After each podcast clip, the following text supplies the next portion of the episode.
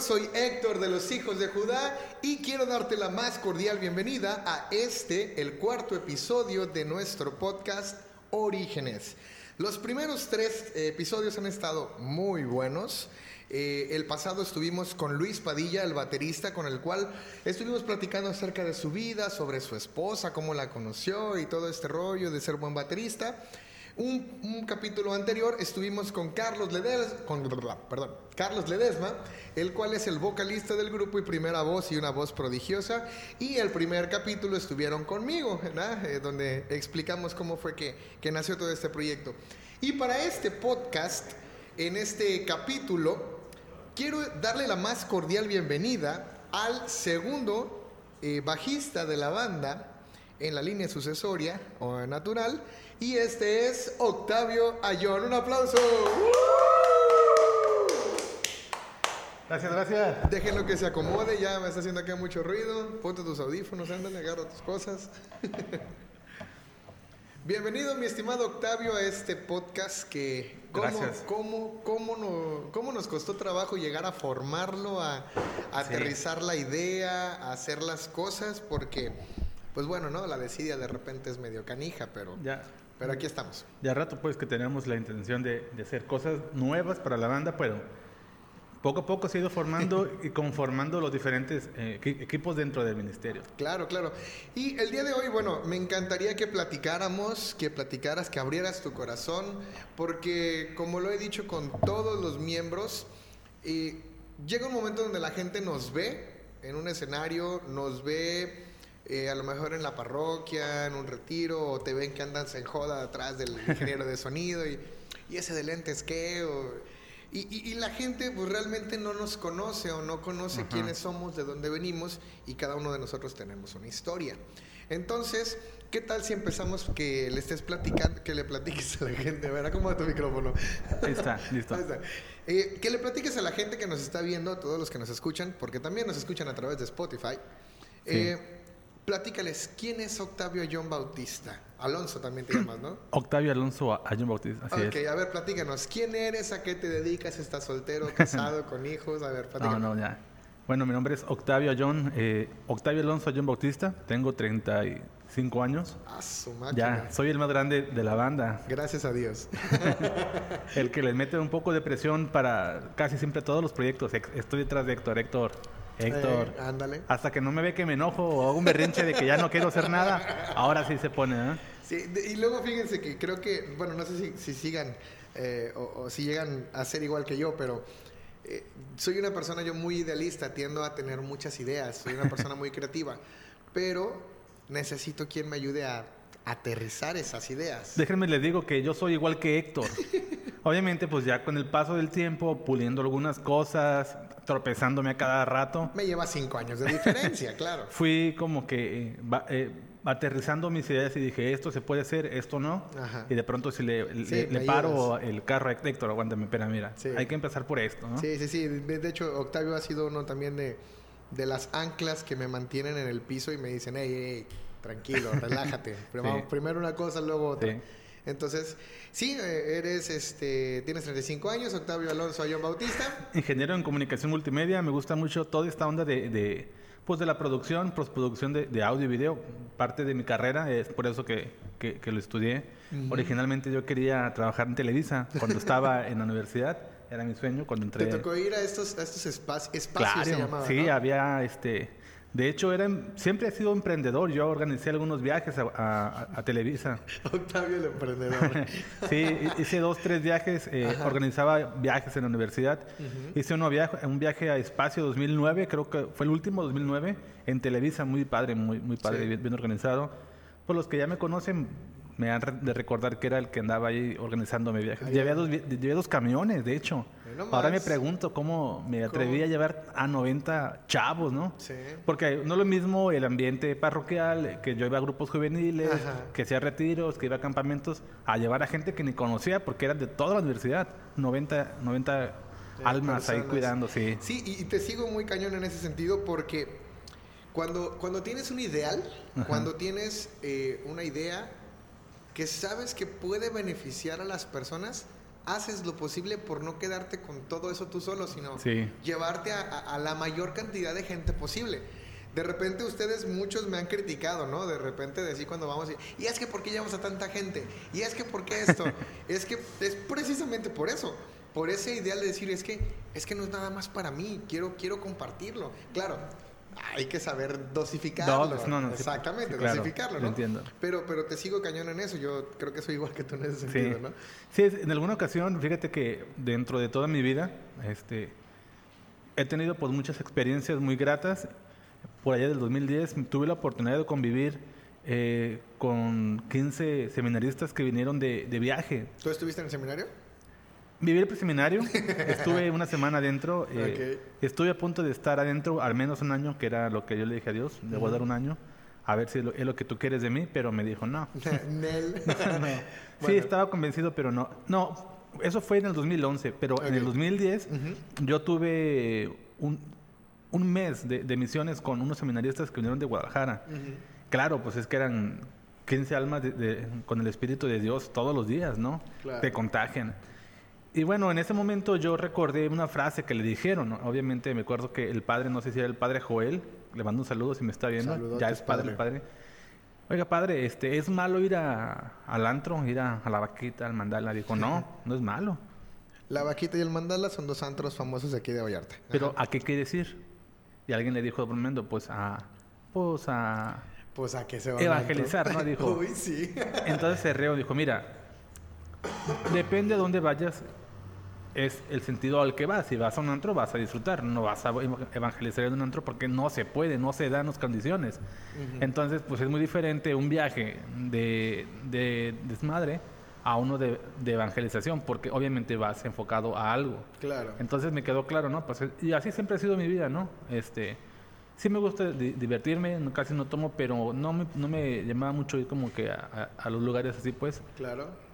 Sí, me consta, me consta que eres un chavo bastante tranquilo. Yo digo, yo te conocí eh, por ahí del 2014. Sí. Como en, ¿qué fue? no se me olvida, fue como en agosto, por ahí. agosto. Ahorita llegamos a ese punto, aguanta, no hay que, no hay que, no hay que meternos todavía. Eres licenciado en, digo, licenciado no, ¿qué pasó? perdón, señor ingeniero. Somos ingenieros. Somos ingenieros, colegas. Eh, eres ingeniero en comunicación multimedia. Y tocas el bajo en la banda, ¿tocas algún otro instrumento? Originalmente yo tocaba la guitarra. Eh, yo, bueno, los que no me conocen, bueno, yo toda mi vida siempre serví a la iglesia. Siempre tuve gusto y pasión por la música desde que me recuerdo de 4 o 5 años.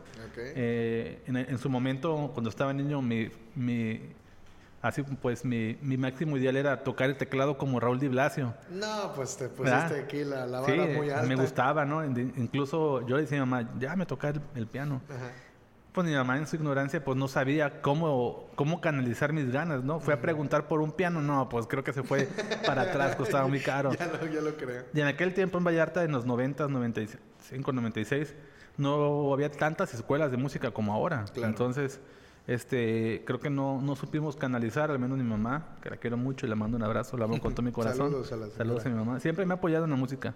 Qué bueno.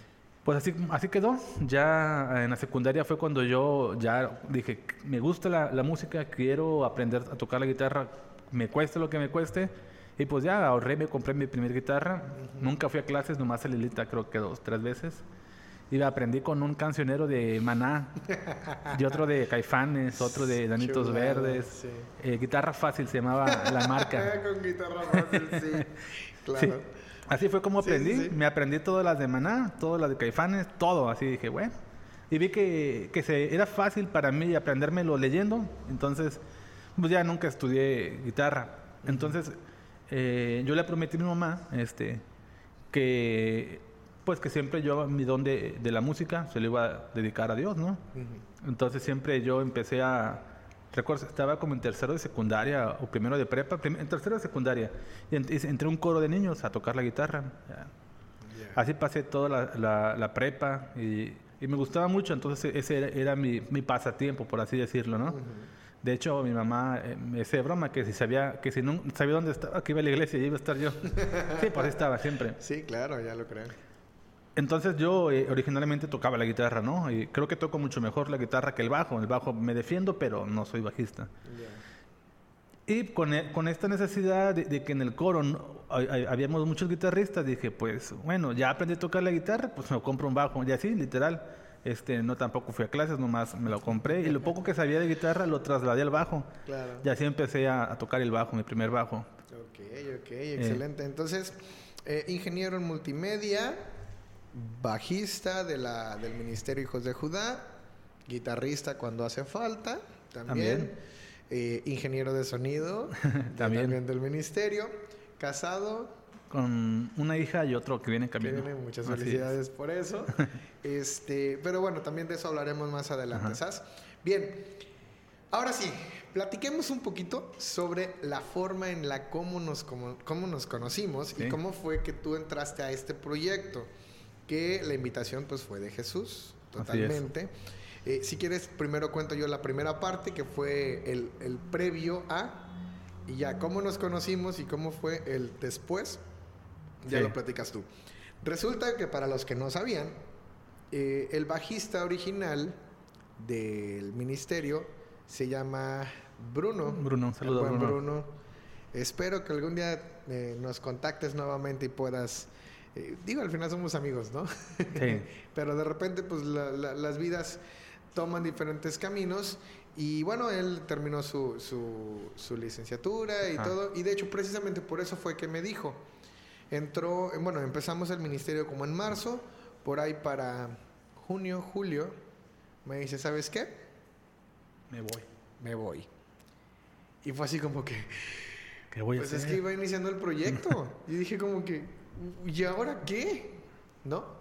Entonces, pues fiel a mi costumbre y decir, bueno, Señor, pues si este ministerio es obra tuya, tú me pondrás en las manos la próxima persona. Entonces, yo estuve buscando y no encontraba y no encontraba hasta que cierto día a este muchacho Arbizu. Carlos. Carlos, es que son varios.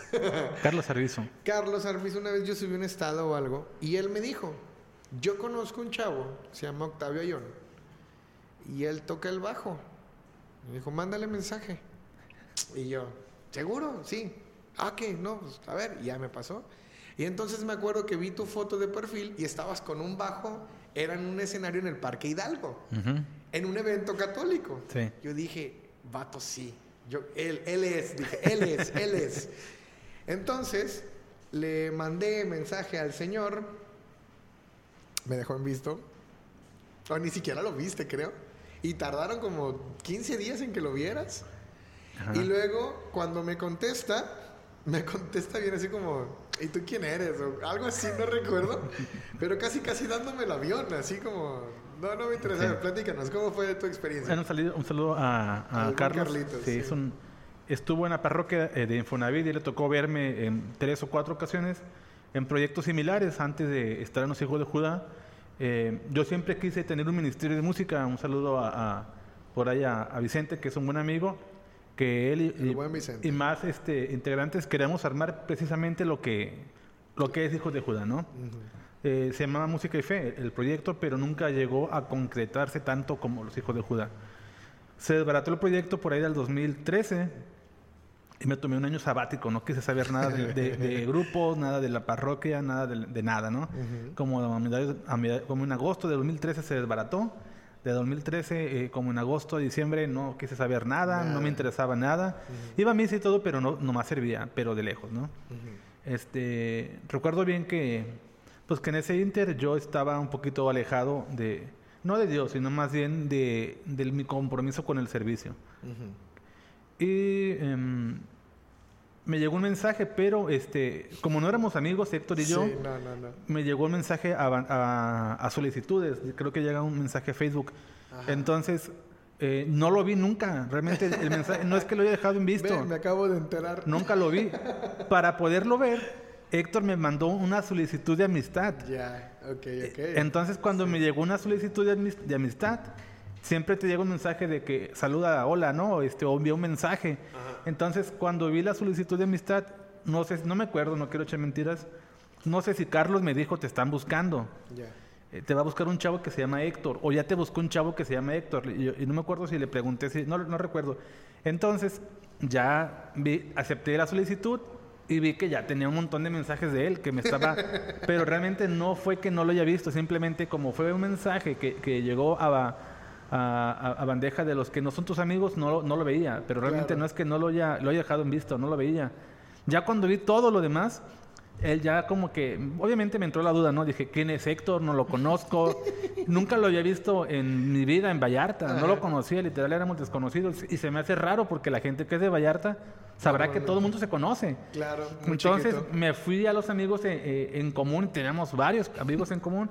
Y dije, un chavo católico que quiere armar un ministerio, que, que música de rock, que compone, dije, porque no lo conozco. Y es que ese mismo año, en abril, creo que fue antes de Semana Santa o en Semana Santa, hubo un concierto de rock eh, católico. Eh, rock por la paz, algo Rock por la paz. Estuvo, estuvo uno de Guadalajara, ¿cómo se llamaba? Impulso Boys. Impulso Boys. Sí, en ese momento yo no tenía un proyecto musical así como católico, pero tocaba con, con un compadre mío que es Fermín. Un saludo, Fermín muy buen baterista. El buen es excelente músico. Él grabó, me grabó el, De hecho, él probó. Es otro punto, lo voy a tocar. Toqué con Renato también por ahí. Nos, este, y pues ellos tenían unas canciones católicas, pero no era un proyecto, o al menos no era algo tan formal. Entonces, a mí se me hizo raro que ese mismo año, en, en Semana Santa, no, no lo haya visto, porque ese día así como que fue, fueron casi la mayoría de los de la gente católica a ese festival. Entonces, se me hizo raro que de marzo o abril, que en Semana Santa, para agosto, no, no, no lo haya visto. Sí me, me dio un poco de desconfianza al principio, no voy a echar mentiras. Ya él, me empezó a preguntar y yo le empecé a decir, este, ya me presenté, platicamos, le dije, ah, mira lo que hago, le pasé unos videos míos que tenía yo en YouTube, eh, ya él los vio, este, no sé qué, qué pensó. Para los que nos están viendo y de repente si ven la cámara que estoy viendo hacia el celular, Estoy buscando la primera conversación, ¿eh? Es lo que estoy haciendo. Estoy buscando la primera conversación. No, hace, seis años, siete, ¿qué? Siete. Sí, entonces, este, pues ya me... Tú síguele, tú síguele, que la encuentro. Me entrevistó, este, por ahí, típico de Héctor, de sus... Me dijo, mira, ¿qué te parece si nos vemos en un Starbucks? te invito en Starbucks. ¿Dónde? es algo muy formal, ¿no? sí, en el Starbucks de, de, de la entrada al malecón, ahí nos vimos. Ya llegué yo, llegó él. ¿Llegaste solo o llegaste con Isa? No, creo que llegué yo solo. Fue él mi juego. ¿Quieres algo? Yo llegué primero que Héctor, ya tenía un café, ya empezamos a platicar. este. Y, lo primero que me dijo, pues mira. Así está el asunto. Así está el asunto. Eh, quiero formar una banda de rock católico. Ya tenemos canciones propias y eso fue lo que me encantó, ¿no? Que tuvieran canciones propias. Y creo que ya traía el alboroto de grabar un disco. Dijo, quiero grabar un disco y vamos a viajar. Y dije, a ver, eso sí me gusta, ¿no? Viajar. y literal, así fue como me convenció y este... Y pues ya le dije que sí, que, sí me interesaba y creo que fue luego, luego que ensayamos en la casa de Luis, ahí en, en la casa de sus papás, porque ya también el buen Luis se, casó. Y, ensayamos ahí con sus papás en la... Voy en la conversación cuando me estás platicando que te querías casar, güey. no, eso fue en el 2014. Sí, ahí voy, que es otra historia, ¿eh? Héctor, Héctor también me... Ahorita hablamos de eso también. y ya, pues ensayamos. Me encantaron las canciones que creo que estábamos, la de ¿Cómo te llamaré? Fue la primera que tocamos.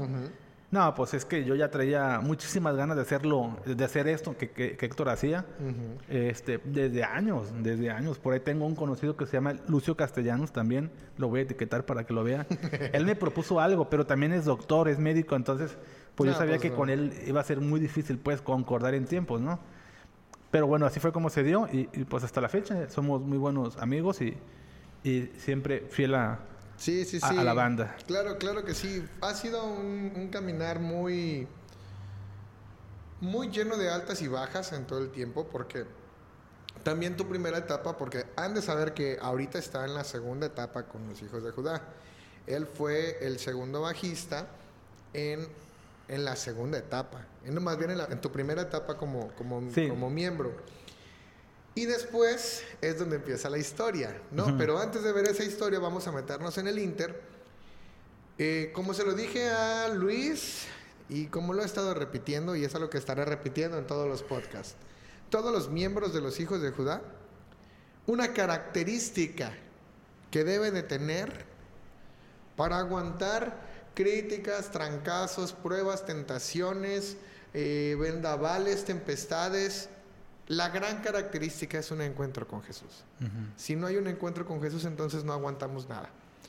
Quiero que nos platiques cómo fue tu encuentro con Jesús, porque hemos estado viendo que a lo mejor algunos son de golpe, otros son paulatinos, otros son en un retiro. ¿El tuyo cómo fue? ¿Cómo fue tu encuentro con Jesús? La gente que me conoce sabe que vengo de una familia católica eh, por tradición y devoción, ¿no?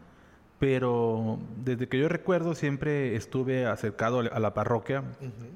De hecho, este, un saludo a Pepe, a Tommy, todos los de Angelus.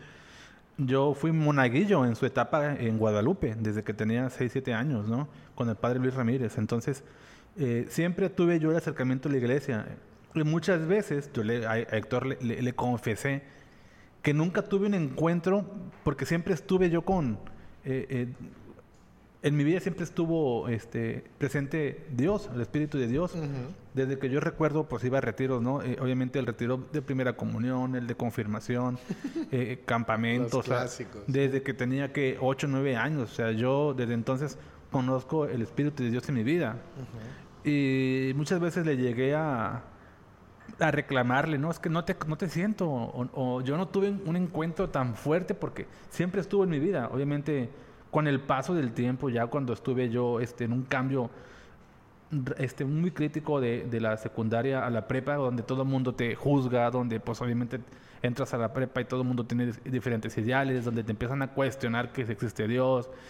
Ese tipo de cosas a mí me hizo confirmar y refrendar mi amor por Dios, por la Virgen María, eh, por Jesús y pues ahora ya no, ya no era un católico de, tradición o un católico este, que heredaba la fe por su familia, no, ya fue por convicción, cambió. Donde yo ya empecé a por convicción no a ir a la iglesia porque mis papás me llevaban, donde ya no era para mí como tedioso porque me mandaban, no, ya fue por convicción. Ahí fue donde yo decidí dar un sí a, a, a Jesús, ¿no? En mi vida porque al final de cuentas eh, ya lo conocía, pero era porque mis papás me llevaban a la, a la primera comunión y confirmación, pues nos llevan. a mí me tocó hacerlo muy, muy chiquito, ¿no? De, creo que de 8 o 9 años estaba en, la primaria.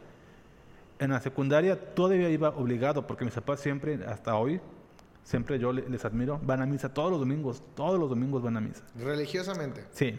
Eh, eh, para ellos no, no hay un domingo antes, este, no empieza un domingo sin misa. Empieza el domingo y van a misa y ya. Sí, nos los acompañaba y todo, pero ya después, en, su momento, cuando yo entré a, la, a, la, prepa, ya fue por convicción, ya no fue porque ellos me llevaran. Al contrario, yo iba con ellos en la mañana a misa de 10. Tenía el servicio del coro de niños.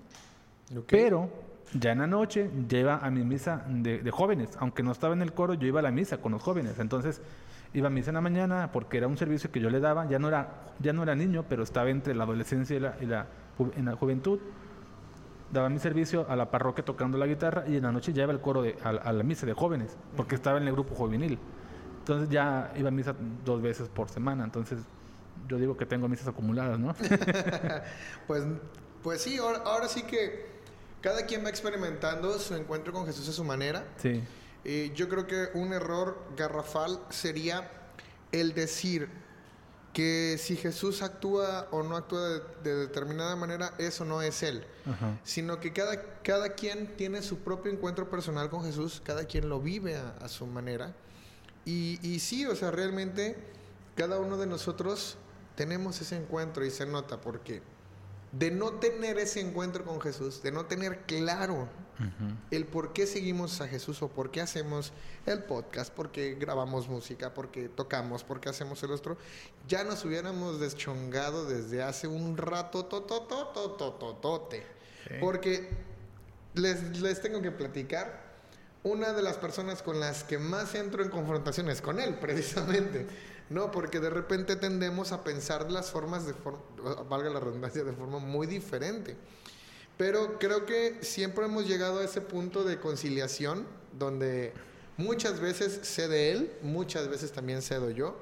Y sí, como bien lo dijo hace rato, ya cuando se enoja, ya cuando eh, dice, no, ya, ya, hasta aquí, es como que algo está pasando, ¿no? Porque sucedió recientemente, digo, no voy a entrar en detalles, pero cuando él, empezó a considerar el hecho de, de, a lo mejor de no permanecer ya en el ministerio, sino emigrar a otro ministerio, eh, en mi pensamiento, en mi cabeza era, ¿qué dejamos de hacer nosotros que no que se le hizo atractivo otro ministerio, sino que él consideró el, el dejarnos? Eso fue lo que a mí me llevó a decir, algo estamos haciendo mal, porque porque si estás en un lugar a gusto, no tienes necesidad. La respuesta, ¿quieres que te la dé? Échale.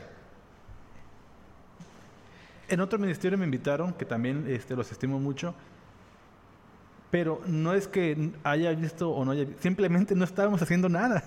¿Sí?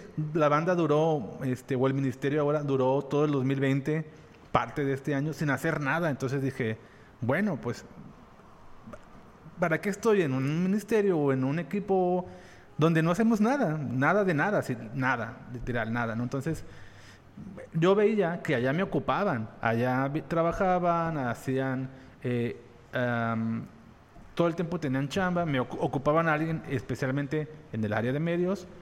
Dije, bueno, si ahorita no estamos haciendo nada en la banda, no hacemos música, no hacemos retiros, no hacemos podcast, no grabamos nada. no le veo problema porque me vaya porque no estamos haciendo nada. Eso fue la, respuesta. Claro. Y, quiero, quiero puntualizar, ¿eh? no es que nos hayamos puesto celosos o no es como que... No, no, no. Simplemente fue una, una situación retrospectiva, ¿no? No es ver qué, lo de, qué es lo que estaban haciendo bien otras personas. simplemente ellos estaban trabajando. Es voltear hacia adentro. ¿Qué estoy haciendo mal? Quiero, quiero hacer un paréntesis. Encontré la primera conversación. es que fue difícil buscar este, siete años, ¿no? De mensajes, fue un poquito difícil. Fue el 31 de agosto del 2014 a las 10 de la noche. Le puse, ¿qué onda? Mucho gusto. Primero de septiembre. Buenos días, ¿cómo estás? ¿De dónde nos conocemos? ya le puse yo, Octavio, ¿estás? No nos conocemos, le puse. ¿Conoces a Carlos Arbizo? Sí, sí lo conozco. Bueno, mucho gusto. El motivo de todo esto es una preguntota. Bueno, varias le puse. Me dijo Carlos que sabes tocar el bajo, ¿es verdad? Sí, está bien, sí, lo básico, pero toco. ¿Tienes algún proyecto musical? Le pregunté. ¿Banda o llámese como se llame? Me puso, por el momento no. Ya le puse, traigo un proyecto muy padre y mi bajista se me salió. Estamos próximos a grabar un disco. Ahí fue donde te enganché. Dije, ahí. Y pues hay varios eventos. ¿Qué género tocan? Rock, ska, cumbia, de todo. ¿Tienes algo grabado? Y yo, chale, ahí perdí. Somos versátiles, apenas empezamos, ya pudiéramos vernos. En el Starbucks. Eh, eh, me puso, ¿cuándo, me pusiste, ¿cuándo tienes ensayo? Pudiera ir, le dije el domingo, pero pudiéramos vernos porque hay un detallito antes. Bueno, te lo comento por aquí. Y ya, le puse, resulta que la banda se llama Los Hijos de Judá, somos una banda de rock católico, escribimos nuestras rolas, hemos tenido eventos en Chiapas, en varios lugares, estamos próximos a grabar un disco y hay varios eventos de este año. Y, sí, o sea, si ustedes ven, este, son, son, son respuestas como muy cortantes. Ah, son de Vallarta, mm, sí me latería y quiero ver cómo es el proyecto. Y bla, bla, bla, bla, un evento católico, en el Parque Hidalgo. Ah, sí, me pone. o sea, bien, bien X, bien X, ¿no? No, es que no era, sencillamente no los conocía. O sea, Héctor, no Tenías 27 años, te pregunté, ¿cuántos años tienes? 27. ¿Y ustedes? Yo tengo 23, ahorita tengo 30. Imagínate. no manches. Es como, como voltear hacia atrás, muy cañón. 23 años, 7. 27 años. Yo tenía 34, 35 tengo ahorita.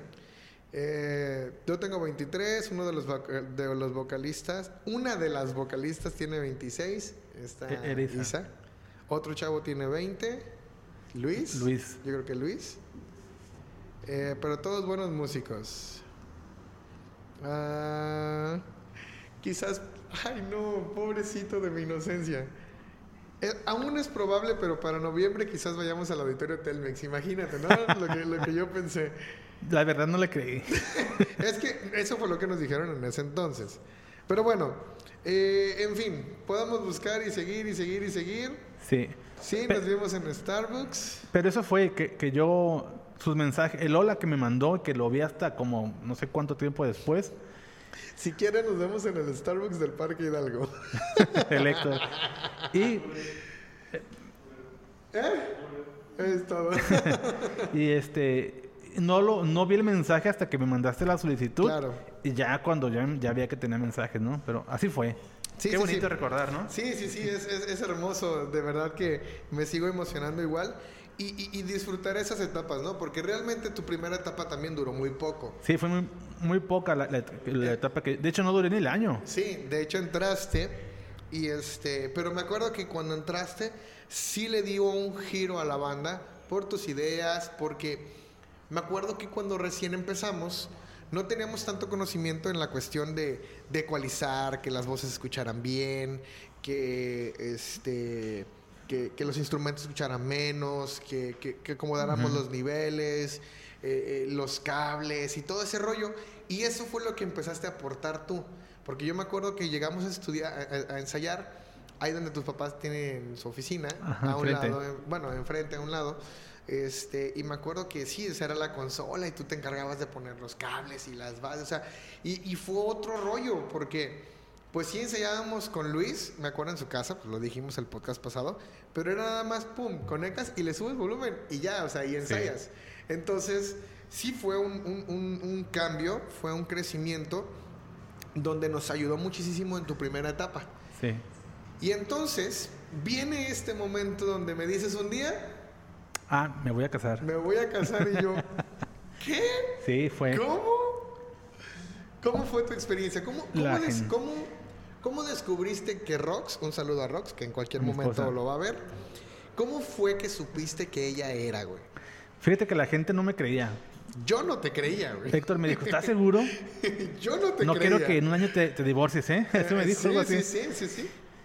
Este, No bueno... te sientas especial, fue lo mismo que le dije a Luis. No quiero que se divorcie. Sí, no, no, yo sé, pues, pero que uno obviamente este, se casa con la idea que es para toda la vida, ¿no? Claro, totalmente. Este, así es.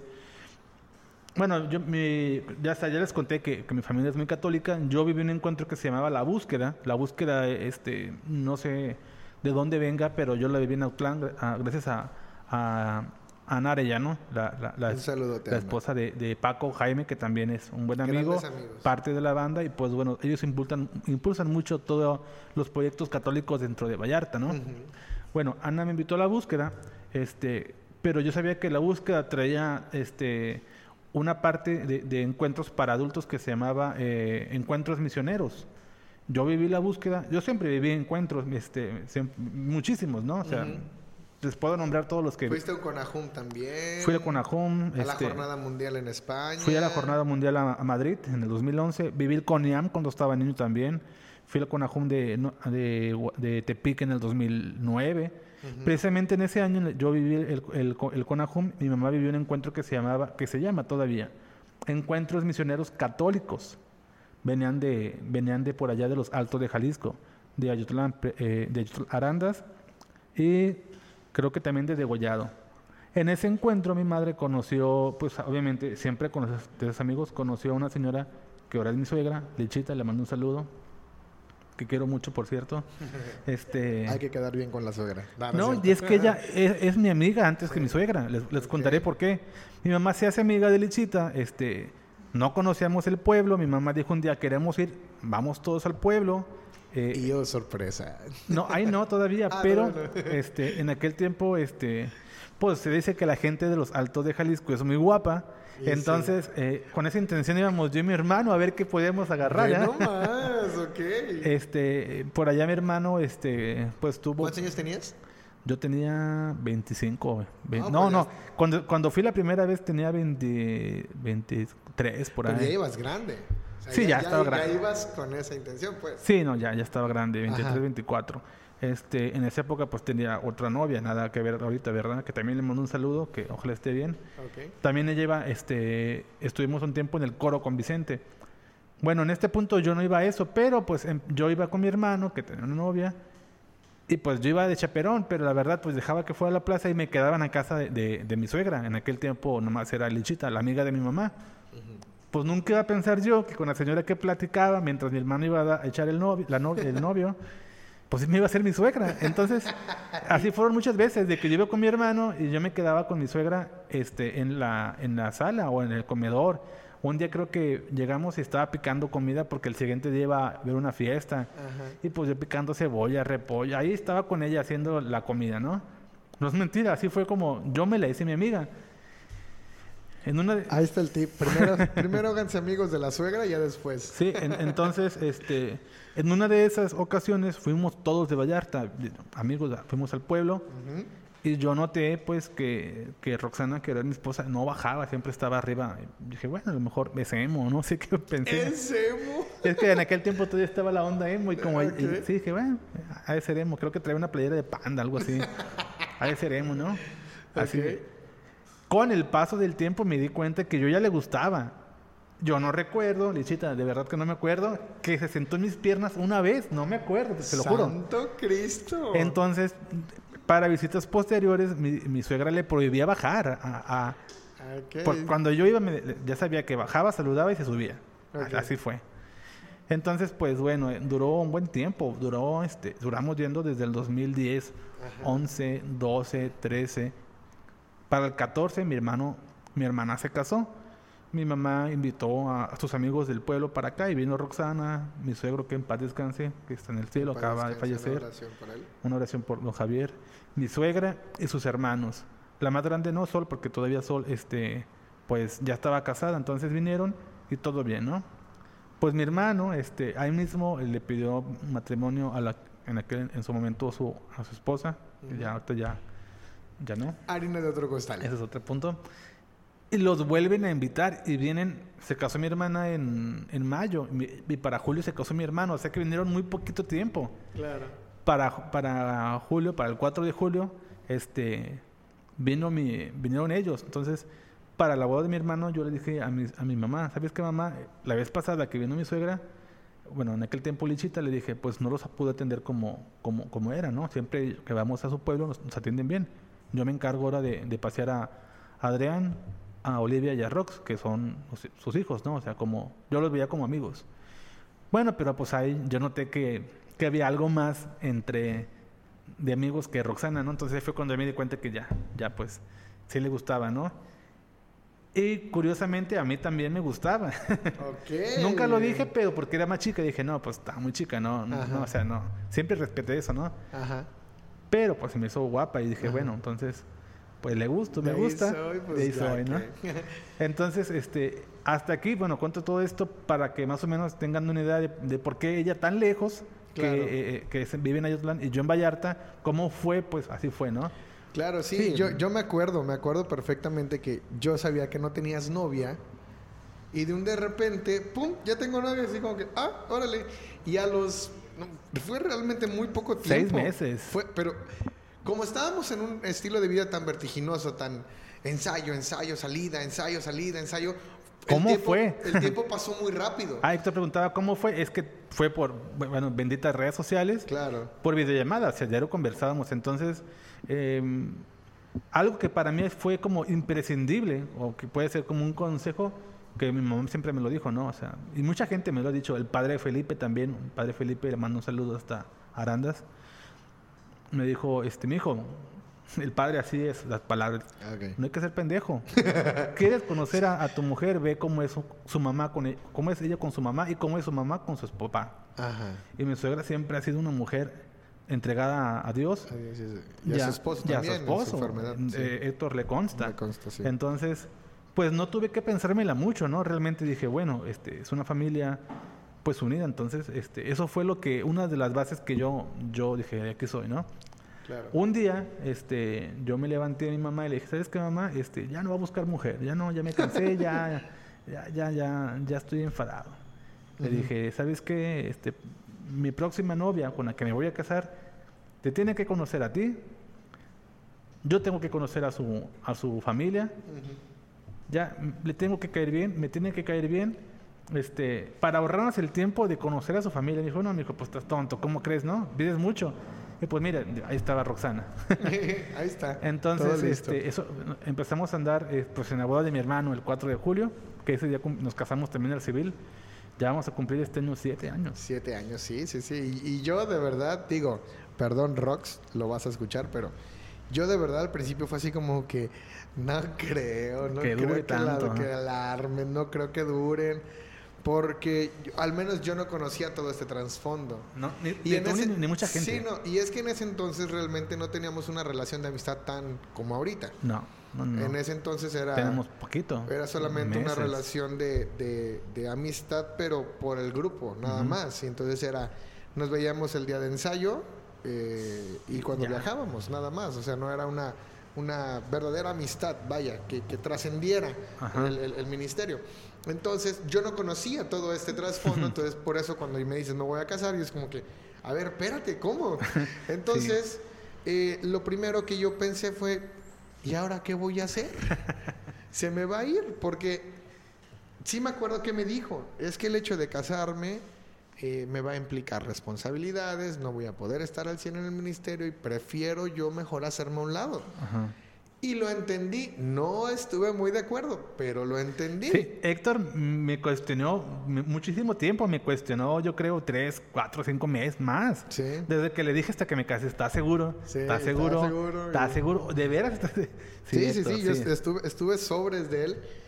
Pues precisamente por eso, ¿no? Porque un casado tiene que ser, o bueno, al menos eso es lo que se nos ha enseñado. Sí, pero tiene que ser para toda la vida. Yo entré a la banda, Héctor me dijo de la grabación del disco, que fue en ese inter, y fue como que de mi objetivo, ¿no? yo cuando me, algo quiero hacerlo, me propongo hasta que lo, logro, ¿no?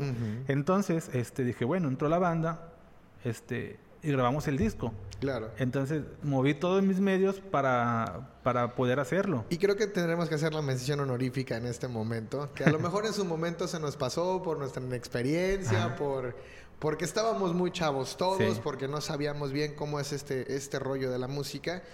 Pero sí quiero agradecer públicamente al señor, bueno, todos lo conocemos como Chepe, el buen Chepe que fue nuestro primer productor, que fue el que creyó en nosotros, nos grabó que sí decía, es que morros sin hacer ya están haciendo muchas cosas y, todavía con una maqueta de un disco, o sea, porque sí, ya nos escuchaban en muchos lados y era así como que, ¿cómo le están haciendo? Sí. ¿No? Entonces, un saludo caluroso al buen Chepe que es amigo, originalmente era amigo de Octavio. Es amigo de la, de la banda. Es, amigo de Octavio, pero se hizo también amigo de, del, ministerio y, y, hasta la fecha lo vemos y, y si ustedes escuchan la música en Spotify, bueno, pues denle un aplauso al, buen Chepe que nos hizo, sí, nos hizo muy sonar bien, ¿eh? muy bien.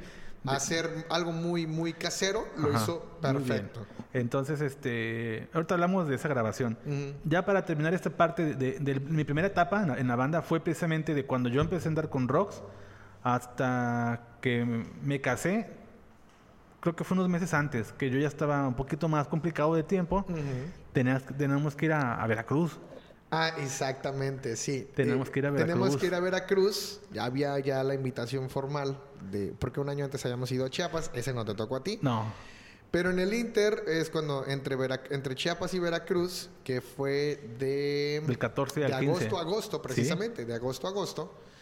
Eh, estuvimos un poquito de tiempo, ¿no? ni el año. Sí, ni el año, no, realmente no estuviste el año. Entonces, ya para cuando nos hacen la invitación formal para ir a Veracruz, ya fue cuando yo, él me dijo, no puedo ir. Es que me casaba este, al civil, de hecho. No, no puedo ir, me dijo. Y entonces ahí fue cuando le dije al Señor, estoy otra vez en las mismas. no, pero estuvo bien. Tú me dijiste, dime la verdad, no quiero que me eches mentiras. ¿Vas a poder sí o no? Le dije, mira, Héctor, la verdad es que trabajo y luego eh, se le antojaba viajar una semana y con trabajo, pues no me iban a dar un permiso. Y era, era, era de miércoles a domingo. ajá, pero era prácticamente viajar en la noche del martes. Sí, sí, sí, era del martes en la noche.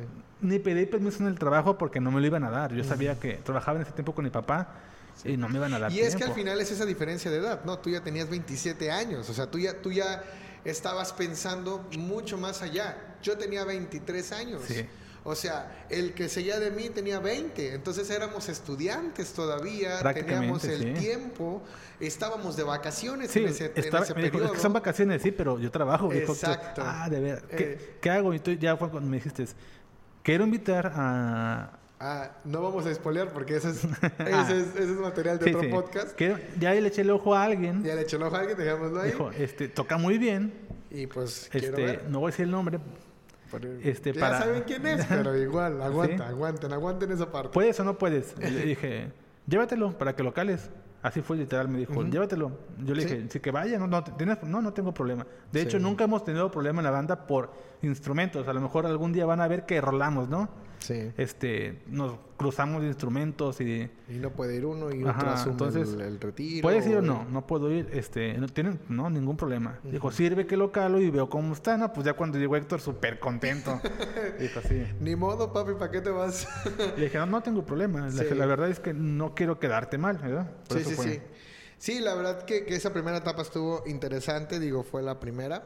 Y entonces viene Octavio que se casa y como que traía prisa a mi compa porque luego, luego este, se embarazaron y, luego, luego tuvieron pues, a, su, primera hija. Sí, pues mi suegro me dijo, si se casan y no tienen hijos, ¿para qué se casan, no? se casan, entonces... entonces, le cumplí. Ah, cumpliste tu obligación de, pues, preservar la especie. Sí, al mes de, casados salió embarazada Rox. Sí. Y pues ya tengo mi hija de... Va a cumplir cinco años, sí, Sí, sí, sí. Y, y ahorita que ya viene en camino... Otro más. Otra criatura. ¿Ya saben qué es? De hecho, mañana, mañana vamos con el okay, no digas. ok. Bien, entonces viene esta etapa donde entra el siguiente bajista. Pero yo siempre hay algo que he dicho. Hijo de Judá nunca deja ser hijo de Judá.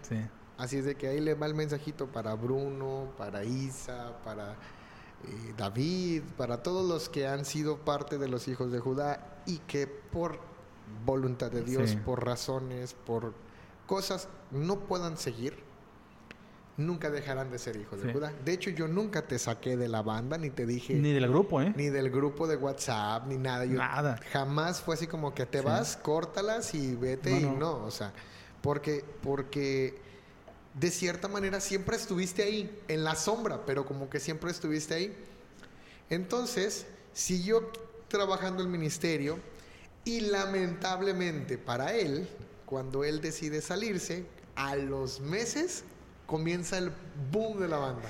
Sí, es que mis primeros viajes con, con la banda, este... Eran retiros. Eran retiros. No, y de hecho nos tocaba poner nuestra gasolina, mi carro, ir manejando, llevar instrumentos. Dentro de las anécdotas está cuando el Charlie abrió la puerta y en No, hay muchísimas cosas que, que, que, a pesar de que fue muy poco tiempo, hicimos mucho. Sí, sí Se grabó el disco, eh, este... Viajamos mucho. Eh, se hizo, se hizo logotipo. De hecho, este, el logotipo de la banda, pues es auténtico, es de nosotros. Sí. Nos lo regaló un buen amigo, este, que, también ya falleció, este, que es nuestro intercesor. Nuestro Chava Coronado, él nos, nos regaló lo que es el, el, icono de la banda. el, leoncito que ven ustedes. Sí, me acuerdo que le Marca registrada. Siempre así como yo, este, Chava, estoy en una banda, quiero, quiero que, me, que me hagas un, un, un león. Un leoncito. Así como tipo origami, pero dibujado ya como que me agarró la onda y me lo y nos dijo, este sí. No, pues bien contento. Quedó, quedó chidísimo, la verdad. Y ya, pues ese es el icónico de la banda. Y, y realmente es el, el, icónico. En cuanto ven el logo es Los hijos de, Judá. Sí, y, es que ese, pues está totalmente, se grabó el disco, se grabó, se mandó a hacer, se maquilaron. Fue muy poco tiempo, pero creo que sí, se, se, revolucionó este, la banda. Me dolió mucho el no poder seguir. Obviamente me casé, tenía más compromisos. Este, y pues ya en esa etapa, creo que en el 2016, entré a trabajar al Cobay como maestro. Entonces me, me, tuve que retirar de Vallarta, me fui a... A este, Talpa, estuviste un e, tiempo Estuve seis meses en San Sebastián, después en Talpa, y luego ya me devolví a Vallarta acá, a Boca de Tumitlán. Pero donde sea que iba, siempre decía, tengo una banda. Tengo una banda este, me consta, me consta. Le llevaba discos, este, vendía discos, o sea, siempre fui me gustaba. De hecho, les voy a decir que yo soy el número, el fan número uno de la banda, ¿eh? Ándale. pues es que si no, ¿quién? sí, o sea, yo este hice un canal en SoundCloud de todo el disco original y lo tengo en SoundCloud. A lo mejor no saben qué es SoundCloud, pero es una plataforma gratis para subir música. Ajá. Y ahí tengo mi disco. Cuando viajo, ahí lo escucho. Ahí lo pones ya acá tengo un carro que no tiene reproductor de CD. Chale. Pero en mi carro viejito tenía reproductor y siempre traía el disco de los hijos. Cuando no agarraba la radio, cuando no tenía, lo prendía. El disco, sí, claro. Este, y entonces, por ahí del 2016, 2017, la banda tiene el, el, boom. El, boom. Cuando eh, nos empezaron a invitar de Manzanillo, de Aguascalientes, de, Colima. Colima, de Guadalajara. Zacatecas. Y pum, pum, pum. 18 fueron al DF, al el DF, concurso. Al concurso que ganamos fue el, el, el, himno de la jornada. Y yo me acuerdo que Octavio nomás nos veía de lejos así como... Sí, pero... Trolas. O sea, no, no en un tono de envidia, sino qué chido que lo están haciendo, pero me encantaría también estar ahí. Sí, claro, pero mi decisión yo la tomé, yo me tuve las consecuencias. Claro. ¿Verdad? Claro. Y, y, y, tuvo que vivir con eso eh, durante aproximadamente, ¿qué fueron? Pues fueron, de, te fuiste en el 2015. Ajá, 16. Fue 16, 17, 18. 18. Porque por ahí del 18 a mediados, el tercer bajista, que después hablaremos de él, me dice, Héctor, ¿sabes qué? Me voy a estudiar, me voy a, estudiar a Guadalajara y fue como que, no, otra vez lo mismo.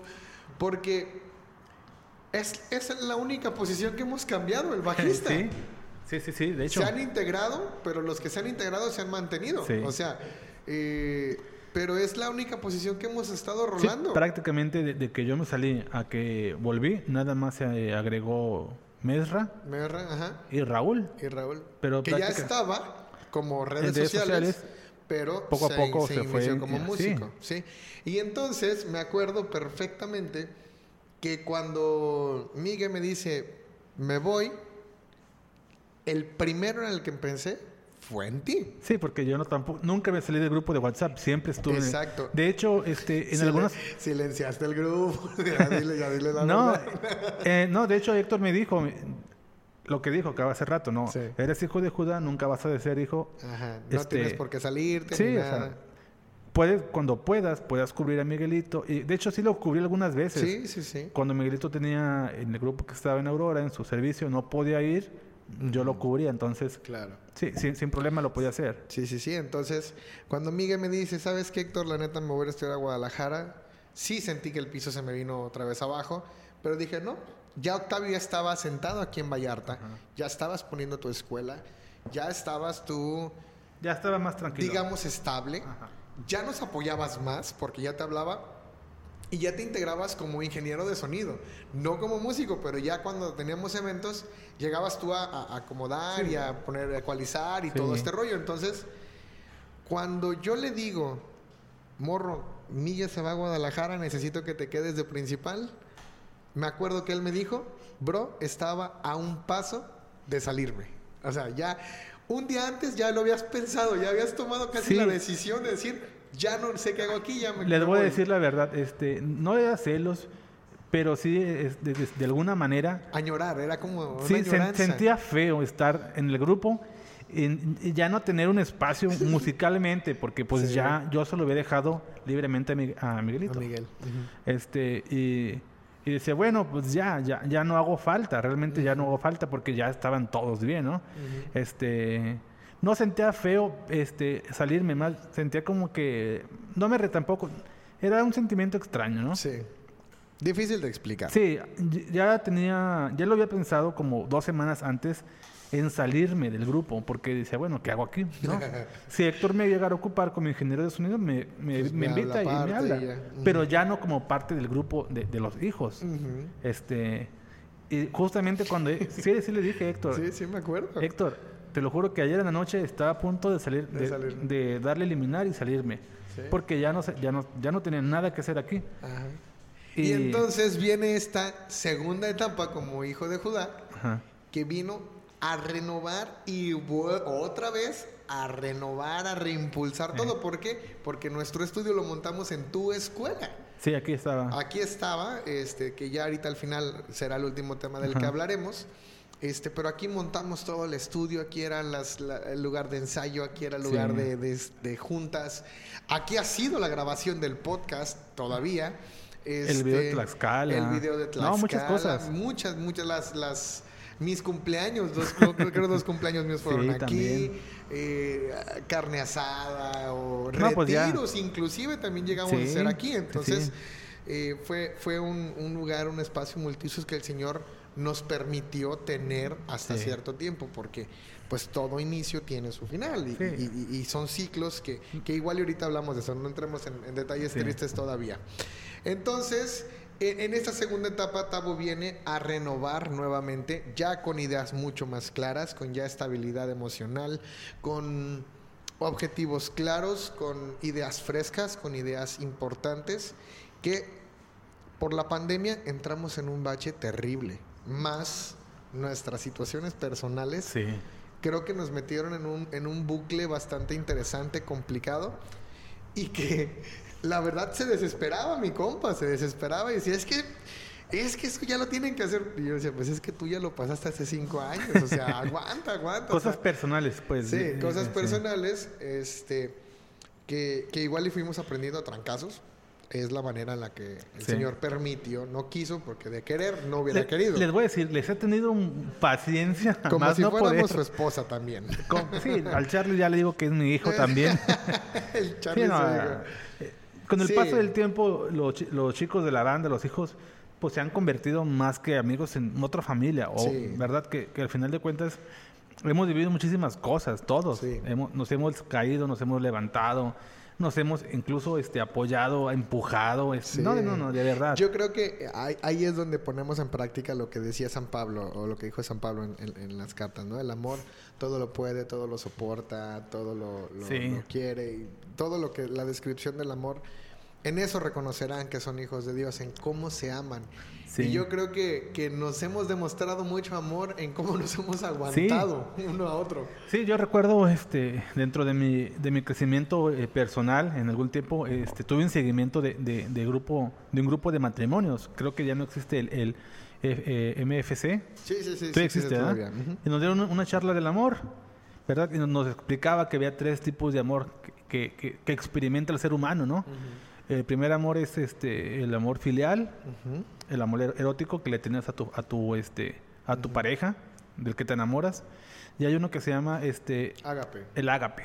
El ágape es ese amor eh, el filial es ser fiel a alguien, ¿no? es mi amigo y es mi carnal, ¿no? Sí.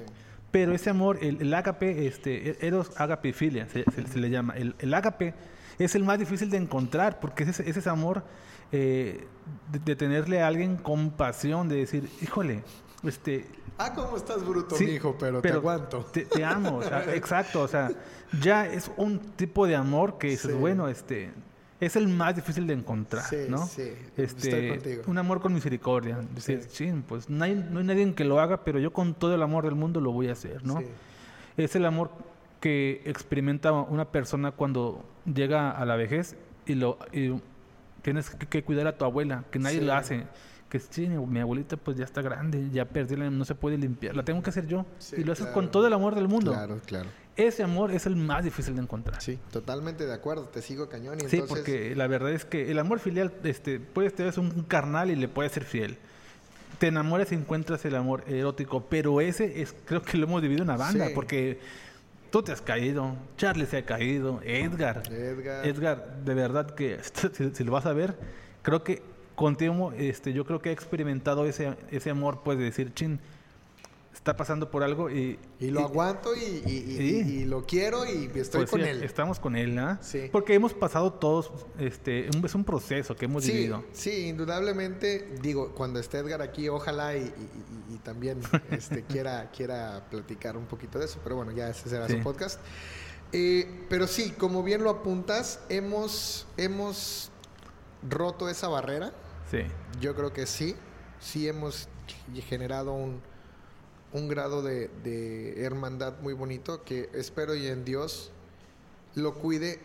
Nosotros nos hemos encargado a veces de, inconscientemente por nuestras imperfecciones, de repente hay roces, hay, pero Dios siempre ha encontrado la conciliación en nosotros, que es algo que me gusta. Yo espero que, que el Señor le tape los oídos al chamuco y que, que siga perseverando nuestra amistad, porque Obviamente los hijos de Judá tendrán que seguirse renovando.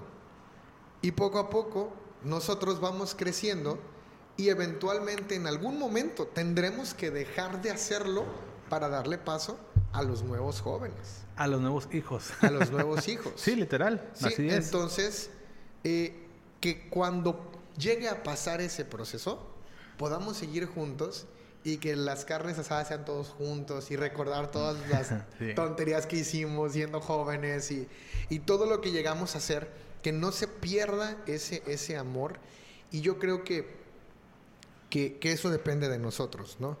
De repente, si Jesús está en medio y ha estado todo el tiempo, y, y, hemos dejado que Él actúe, porque hemos estado a punto de decir hasta aquí. Sí.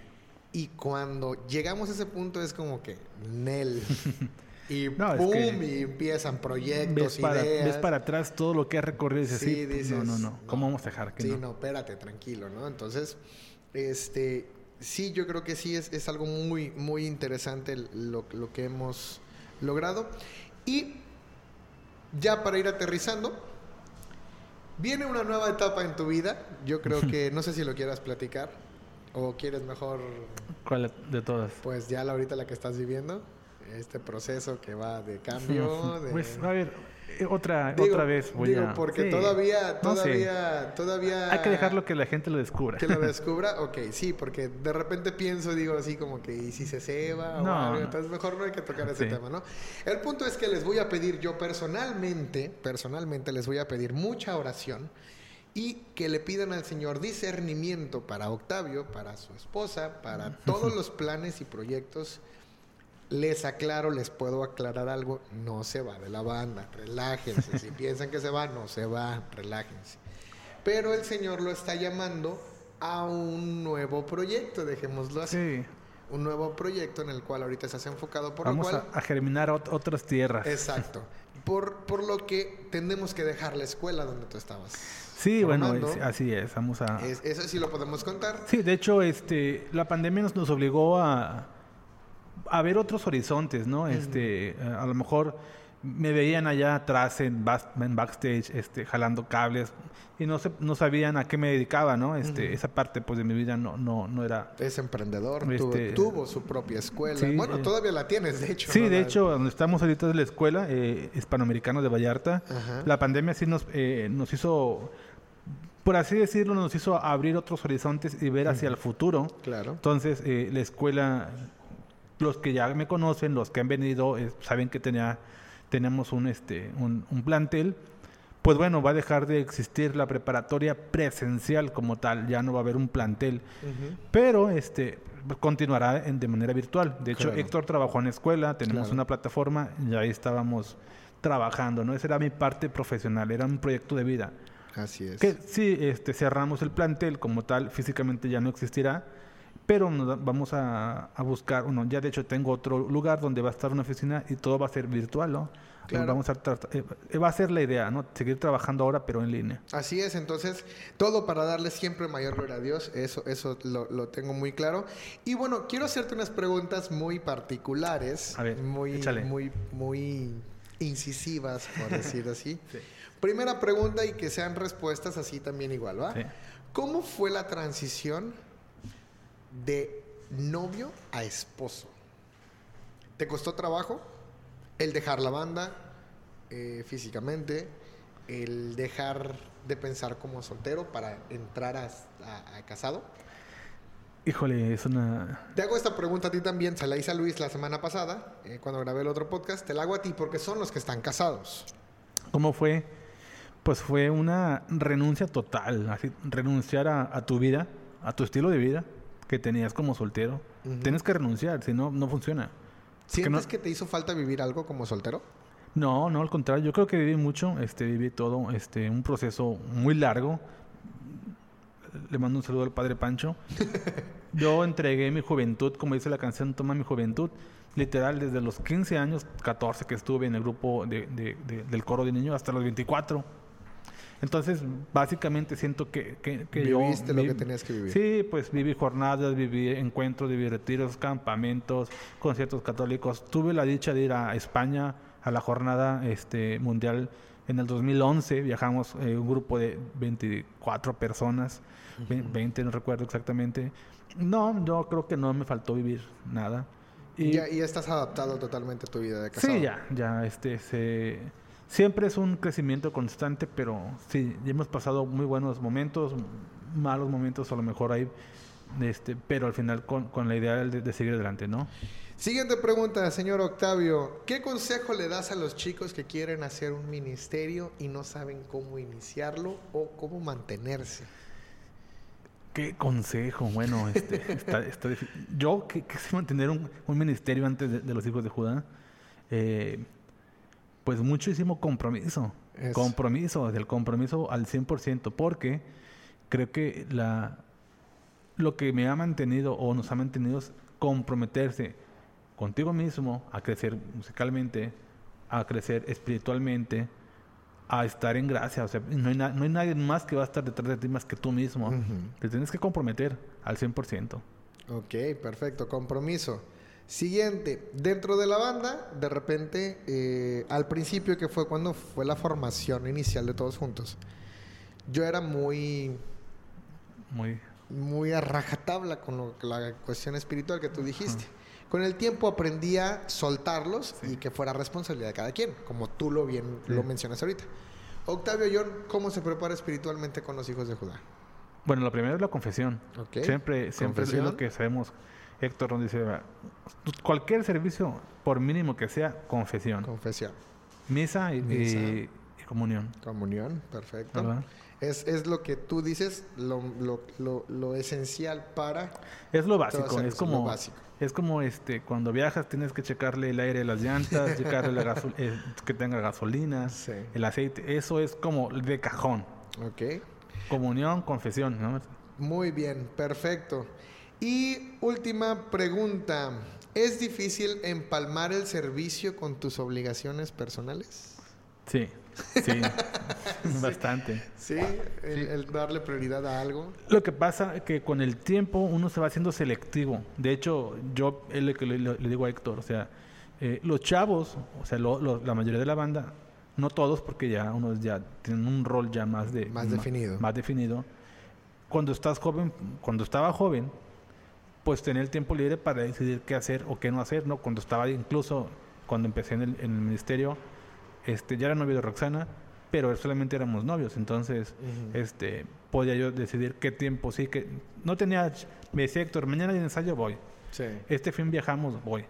Este, vamos a hacer algo, voy. ¿no? Y, ahorita es un mes antes me tienes que avisar. Sí, claro, porque al final yo tengo que dejar de hacer otras cosas claro. Para organizarme. Entonces sí cambia mucho el rol, porque tienes que, como les dije al principio, ser selectivo. ¿Qué sí quiero hacer? ¿Qué no quiero hacer? y si lo que puedo hacer este, está dentro de mis posibilidades, lo hago. Si no está dentro de mis posibilidades, pues no, no lo hago. Entonces, más que quiera, no lo puedo no, hacer. Hay, hay, cosas que de plano no puedo, ¿no? Entonces sí, es, sí ha cambiado mucho el de lo quiero, pero no puedo, entonces simplemente pues no, no pues lo hago. No y ya. No y ya, ya como que ya me voy como que autocontrolando en eso. Antes era como Héctor. Lo quiero hacer, no puedo, pero a ver, ¿Cómo Hago lo imposible para hacerlo. Y al final anda estresado y pues no, o sea, ¿verdad? Entonces... Sí, la historia de mi vida, gracias. Eh, por ese punto lo entiendo, este, lo, con todo el amor de, de, Cristo, como dicen por ahí, trato de entenderlo y decir, no, ¿sabes qué? De, de plano y veces que sí, estoy muy enojado y mejor le digo, espérame, después te hablamos. Ya se me pasa y digo, sí, y es que lo entiendo, o sea, cuando uno está soltero cree que del tiempo y de uno. ¿no? y dice, dicen, dice un dicho, ¿no? El león cree, el león cree que todos son de su condición. Sí. Entonces de repente sí, sí, ciertamente no visualizo muchas cosas y, y sí digo, ay, el tiempo de cada uno creo que lo tienen y al final pues no es así. Sí. ¿no? Pero, pero creo que hemos ido avanzando en eso y, se ha trabajado mucho en eso y hasta ahorita pues creo que hemos mejorado en muchísimas cosas en ese sentido. Y pues bueno, muchísimas gracias. Eh, de verdad le agradezco a Dios tremendamente por tu amistad. Yo sé que es una amistad genuina, sé que es una amistad duradera. Ya son siete años, ya de ah, verdad, nos conocemos. ya nos conocemos, ya hemos hasta dormido juntos. Eh, creo que, que es una amistad muy genuina, muy... Dice Martín Valverde, tener a alguien en contra siempre es bueno para pensar. Y tú eres, tú eres mi contra. La, así, tú eres mi contra porque siempre llego y me topo con pared y es como que, a ver, tengo que reflexionar bien qué tengo que hacer, qué estoy haciendo. Entonces, eh, yo te pediría que nunca lo dejes de hacer, nunca dejes de ser mi contra. Eh, hemos crecido juntos, yo creo que te he enseñado muchas cosas, tú me has enseñado a mí muchísimas cosas. Gracias por el espacio, por, por, por todo el tiempo que le has destinado al ministerio, por el dinero, porque le has invertido como a nada en la vida a esto. Eh, gracias de verdad por todo tu compromiso hacia con Jesús. este proyecto del podcast no sería si no fuera también parte de tu idea, porque la idea estuvo aquí, pero de aquí a acá fue un proceso de meses que, que, duramos tratando de hacerlo hasta que dijimos, ya, se tiene sí, pues sí, este... Gracias también a ti por, por tenerme esa paciencia de, de, estar detrás de ti y no explotar, ¿no? Porque siempre siempre estaba Héctor, Héctor, no, no, y la música en Spotify, Héctor, créeme que esto, yo, es algo que agradezco, yo para nada me enojo que anden detrás de mí, al contrario, es algo que yo necesito porque necesito eso para, para que me den bajo y, y poder tener certeza de qué estoy haciendo. Entonces, igual, le agradezco mucho a tu vida, créeme que, que oro mucho por ti, por tu familia, por tus nuevos proyectos. Igual les voy a pedir a todos nuevamente que oremos mucho por él, por estos proyectos que el Señor le está poniendo, porque sé, así como se ha llevado a todos, los lleva con un fin específico y después los regresa. Entonces, algo tienes que hacer a donde vas, abre bien los ojos, Sí, sí, no, claro que Ora mucho, que el Señor te ilumine, que es lo que tienes que hacer. Y en el tiempo debido el Señor dirá, vas de regreso. Sí, no descarto esa posibilidad, ¿verdad? su, voluntad. Entonces, Espero que les haya gustado eh, conocer un poquito más a Octavio. Octavio Ayón. Octavio Ayón es el que ha estado detrás de la música en Spotify, de lo del disco, de las nuevas producciones que estamos haciendo, de los videos, podcast y demás. Y también quiero hacer en este podcast también la mención honorífica a nuestros eh, buenos productores de este podcast que están aquí tras bambalinas, que creo que no les hemos hecho su, debido, su debido aplauso porque se avientan sus 8 o 10 horas de edición, más los regaños y ahora y esto y el otro y los traemos a corre y corre. Entonces, un aplauso muchachos. A Fer, ya lo conocerán pronto.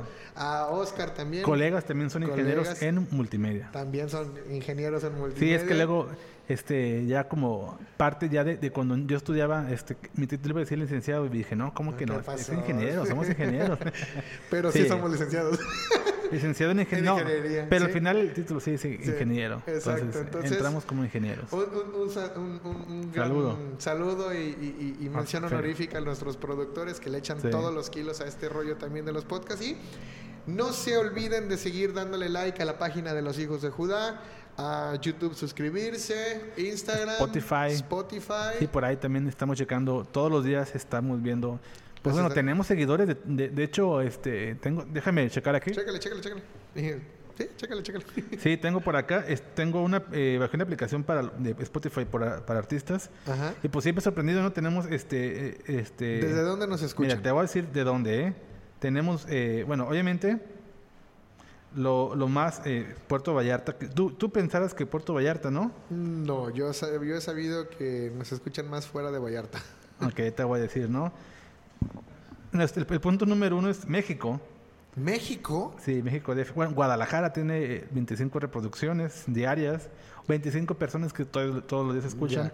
Puerto Vallarta 23, Zapopan 12, Tepic 3, México City este, 2 pero también tenemos desde Estados Unidos, del Bronx, de otra ciudad de, Estados Unidos, no sé cómo se pronuncia exactamente. Brampton, Brampton, Bradenton. Ahí, sí. de Buenos Aires, Argentina. Merlo, Argentina. Ándale. La barca, eh, aquí ya está un poquito más. Eh, Asunción, Paraguay, o sea, de verdad que... Wow. Que, Héctor yo creo que ni se imaginaba que teníamos... No, pues no. Entonces, Vamos muy bien, este, vamos muy bien. Próximamente esperen nuevo material de nosotros. Vamos a subir. Ahorita se, se, subió el disco viejito, eh, el, el, que se grabó en el 2015. 15. Este, se va a subir ahora el sencillo de, de Vayamos, Unidos. también que es, eh, se, fue en el 2018. Fue el, en el 2018 y viene el nuevo pues el nuevo disco que trae a otros este, otro tipo de música muchísimo más, más renovado este otro estilo que también igual al final y con mucho mensaje. Sí. Eh, de hecho algo que sí me, impactó fue la madurez del proyecto cuando fue mi primera etapa a esta a esta segunda. Cuando llegué a ensayar la primera vez estaban tocando Misericordia que es mi favorita. Ajá. Y dije entre mí, ¿esta canción de quién es? Héctor, de nosotros. Y, ah, ¿Cómo? Sí, es de nosotros. No, hombre, pues está súper. Este, de hecho, está en, YouTube. En YouTube busquen la misericordia. Misericordia. Este, mucho amor. Eh, este, del amor. y bueno, esa canción también, ahí fue cuando me integré nuevamente, eh, como audio. Eh, es, una grabación en vivo y quedó muy bien, muy, muy bien. Así es de que pues muchas gracias nuevamente y nos vemos en el siguiente podcast. Denle like, compartir mucho amor y hasta la próxima. Nos vemos.